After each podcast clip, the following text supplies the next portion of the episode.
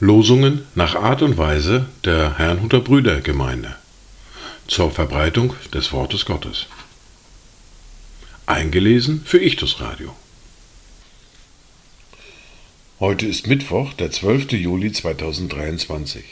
Das erste Wort für heute finden wir im Buch des Propheten Joel im Kapitel 2, der Vers 17.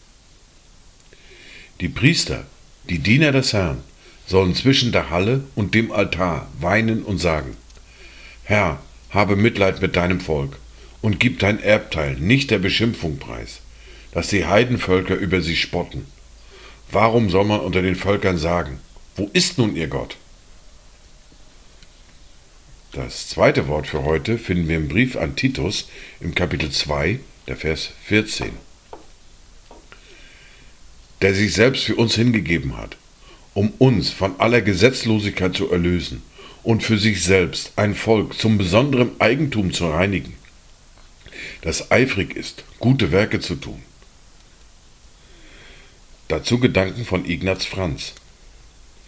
Sieh dein Volk in Gnaden an, Hilf uns, segne Herr dein Erbe. Leit uns auf der rechten Bahn, dass der Feind es nicht verderbe.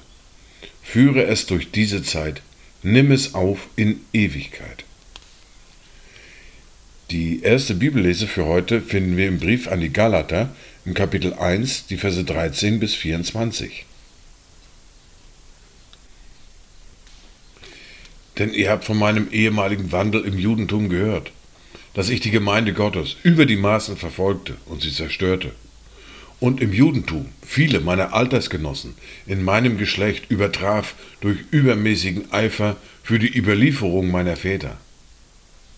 Als es aber Gott, der mich vom Mutterleib an ausgesondert und durch seine Gnade berufen hat, wohlgefiel, seinen Sohn in mir zu offenbaren, damit ich ihn durch das Evangelium unter den Heiden verkündigte, ging ich sogleich nicht mit Fleisch und Blut zu Rate und zog auch nicht nach Jerusalem hinauf zu denen, die vor mir Apostel waren, sondern ging weg nach Arabien und kehrte wieder nach Damaskus zurück. Darauf, nach drei Jahren, zog ich nach Jerusalem hinauf, um Petrus kennenzulernen, und blieb 15 Tage bei ihm. Ich sah aber keinen anderen Apostel, nur Jakobus, den Bruder des Herrn. Was ich euch aber schreibe, siehe, vor Gottes Angesicht, ich lüge nicht. Darauf kam ich in die Gegenden von Syrien und Zilizien. Ich war aber den Gemeinden von Judäa, die in Christus sind, von Angesicht unbekannt. Sie hatten nur gehört, der, welcher uns einst verfolgte, verkündigt jetzt das Evangelium, den Glauben, den er einst zerstörte. Und sie priesen Gott um meinetwillen.